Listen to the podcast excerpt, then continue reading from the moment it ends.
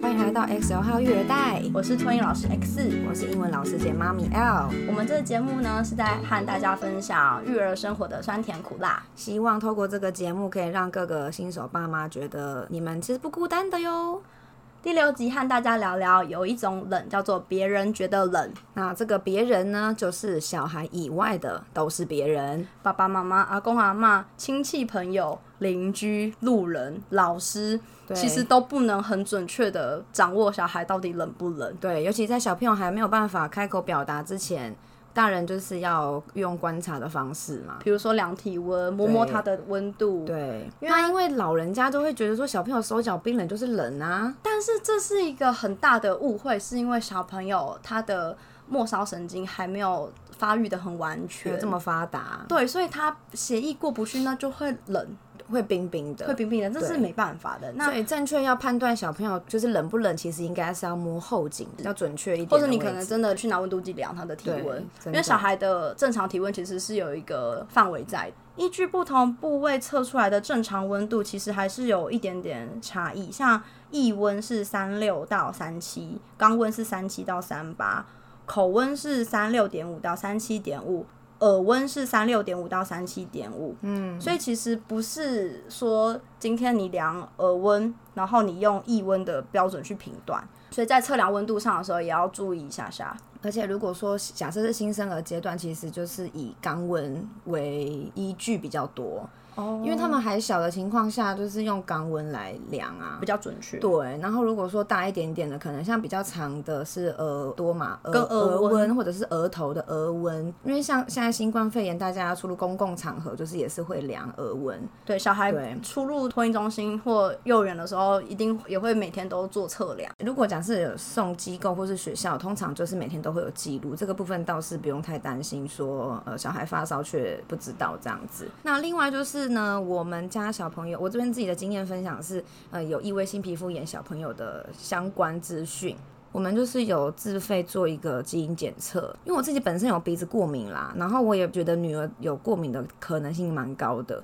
所以我希望透过这个事前的预防哦，来降低她未来的过敏的几率并发几率。这样、嗯对，那的确我们就是测了之后发现它其实是有基因的。过敏基因，对，所以医生就是有建议我们就是要评估跟追踪她皮肤状况。哦，对，所以因为当时我们一去看诊的时候，医生就是有讲到说她的本身体质是比较怕热的。哦对，那因为我老公也怕热啊，嗯，所以当初医生就是有讲说，哦，所以爸爸你是大北极熊，小朋友是小北极熊 哦。穿衣的方式就是按照爸爸爸爸的你的穿着方比式。照办理，对，比照办理，所以呢，爸爸穿一件，小孩就穿一件的这样子的原则，我们一直也都是遵循这样子的方向。所以想当然，我们在这个过程中呢，现在小朋友两岁半了嘛，在这两年多的期间，尤其是刚开始的时候，家里长辈一定会讲觉得他穿太穿少太少了，啊，被你被寒哦，啊，卡加冰哦，加冷哦，请较济啦，就是一定都会一定讲会一些。说他要多穿一点。，对，然后甚至是路人哦，我们只是坐在路边，就有路人就会来指责我老公说：“你给他穿这么少，你这样子对得起你老婆吗？”好然后我老公就翻个白眼，想说关你什么事？真的， 对，所以就是呃，我们家自己的状况是因为呃，我们因为有去做追踪，所以医生是建议说小朋友不用穿太多，那最好室温是保持在，你知道医生说要保持在几度吗？多少？二，十到二十一度。哎，那很冷哎，我心里想说，二十到二十一度，我们有需要到这种程度吗？对，那当然我们最后是没有到开冷气开到这么低温啦，我们会设大概二十四度左右。就是正常的。对，，那甚至有时候我们觉得冷，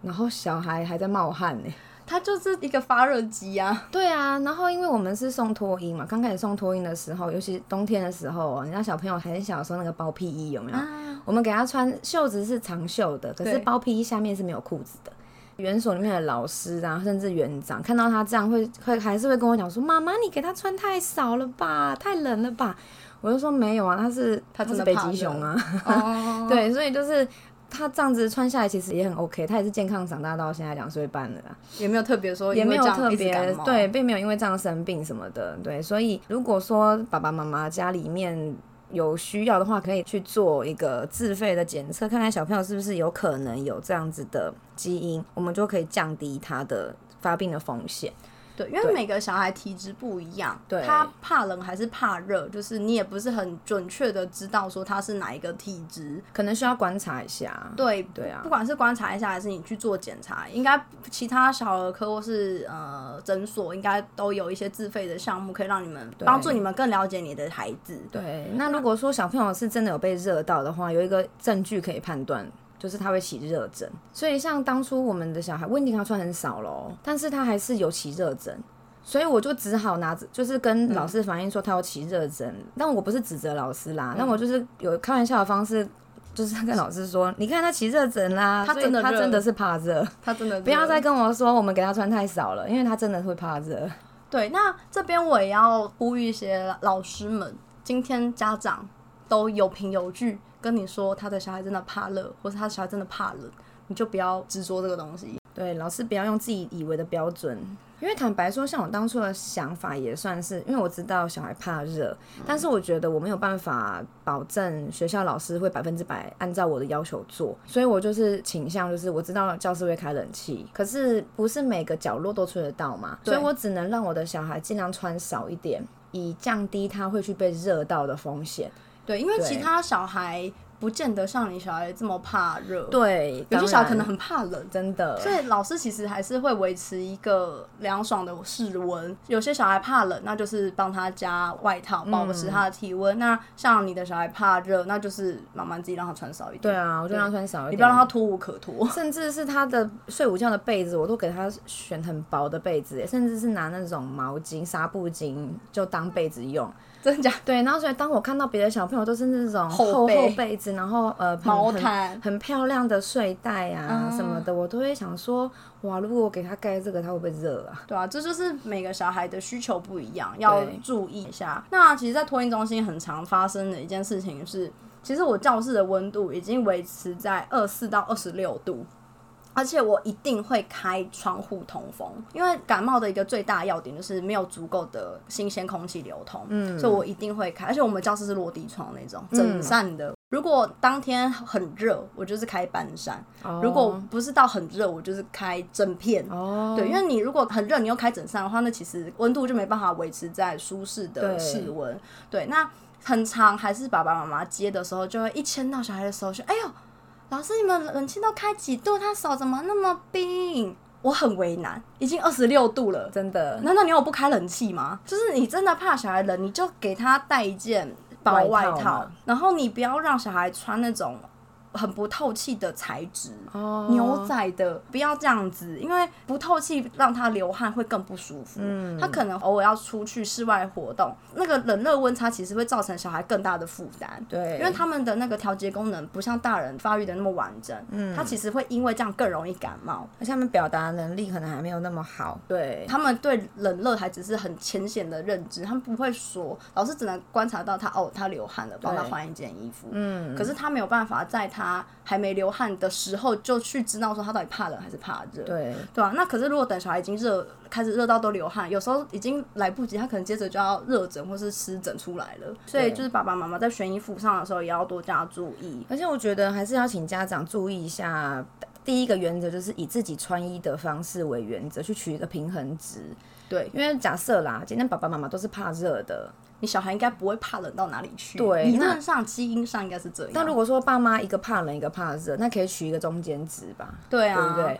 然后呢，要注意一下天气去穿衣服，哦，真的你们要好好的观察气象。尤其是在季节交替的时候。嗯，对，像我之前就是遇到有那个大班的学生哦、嗯其实大班照理说他的表达能力已经是蛮好的了，对但是某一段时间就是突然间冷，又突可然间是又突然间热，可是热其实是热好几天，不是只有哦热一天。但是我就在那那个明明就很热的那个期间，看到每个小孩都穿羽绒衣外套，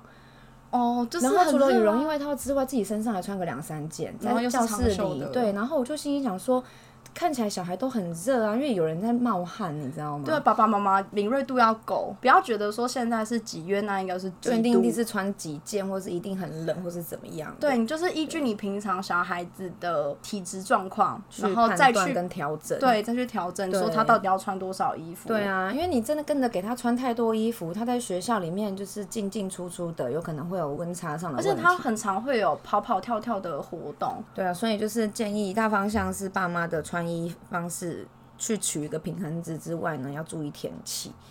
那我们这边想要再补充一点是，有些爸爸妈妈会觉得冷跟感冒有直接关系，嗯，但其实真的没有。对，有人就会说是不是有冷气病啊，对不对？冷气不能吹太多，会对感冒。但是其实最大的重点是，感冒是因为病毒对，有病毒侵入你的呼吸道或是肠这胃样就是等等免疫的力比较差的时候，对它比就是较容易有病毒入侵的问题，对，那跟冷没有直接的关系系，是间接关系。那为什么是间接关系？因为病毒在气温低的时候，温度低的时候，它存活的比较好。比较有几率存活嘛，可以就这样说是吧。如果说今天冷，尤其是冬天冷，我们就下意识会紧闭门窗，嗯，那空气不流通，那病毒就是在这里面滋生嘛，嗯，所以大前提就是冷只是帮助这个环境，病毒生存的环境，，对，那跟它会不会感冒是两回事。，对，因为如果说今天它嗯、呃太冷，它可能是比如说冷气病，可能就是嗯、呃空调适应不良症。对，那它可能会因为这个适应不良，它打喷嚏、咳嗽，或是对打冷战的问题。嗯，但是这不能跟感冒画上等号。如果你小孩有冷气病的话，那就是加衣服，嗯，或是他在比如说室内外环境转换上的时候，要给他一个缓冲。比如说哦他从冷气房要到户外中间这个过程，你要让他在一个介于中间值的温度的环境。嗯，对，比如说像我们小孩在教室是冷气房嘛，那他们准备去换鞋出去玩的时候，那个空间相对会，会经过一个，比如说像走廊啊，或是或者是一大个厅走啊道啊、大厅啊，因为大厅会通风嘛，嗯那通风的话，它就是会介于教室的温度跟户外的那个温度中间。嗯，对，你在从冷气房到户外的时候有一个过场，像我们大人也是啊，你冷气房户外这样进进出出进进出出，你一定会有的人会有不舒服的情况啊，比如说对头痛啊，或者、对对对，这就是你对这啊什么的个温差适应不良。而且讲到长期待在室内吹冷气会不会生病这件事情，就我本人有个经验。以前我有在那个安庆办工作嘛，然后他是在一个办公大楼里面的，然后呢，它就是中央空调，那再加上说中央空调没有窗户，哦每天开冷气的情况下，小朋友只要有生病，就会病毒在这个系统里面循环。因为没有新鲜空气让对病毒离重点开是没有办法开窗，没有有流通的空气，所以就变成说我当时因为本来就有鼻子过敏的问题，呼吸道本来就比较弱，所以就是很容易生病。就是对会很难好，对因为那个环境就等于是一个细菌的培养皿嘛。对啊，所以如果说像你刚刚说，你们托运中心有可以开窗，我觉得有空气流通的情况下，就算待在冷气房里面，应该是不至于到一直生病感冒。不能说没有，但保持空气流通确实是一个降低感冒的方法。所以每个孩子的体质不同啊，这边真的就是要麻烦各个家长们，首先观察一下天气，再来呢，根据自己平常穿衣的习惯来观察孩子的状况，还有对帮他挑选他的衣着哦合适的衣服。还是建议爸爸妈妈先不要太过于主观的觉得说，我觉得热，小孩就一定觉得热；还是说我觉得冷，小孩就一定觉得冷。或是开冷气室温几度就是冷，这其实都是要取决每个小孩的身体体质状况。对，所以真正就是在小朋友还不会表达之前，就是麻烦家长们多费心观察一下孩子的状况。那另外，尤其是小孩感冒了，不代表他是受寒了，而是有病毒入对侵，了。真的。好，以上就是我们这集的节目内容，希望大家会喜欢。我们下一周同一时间再见喽，拜拜。拜拜。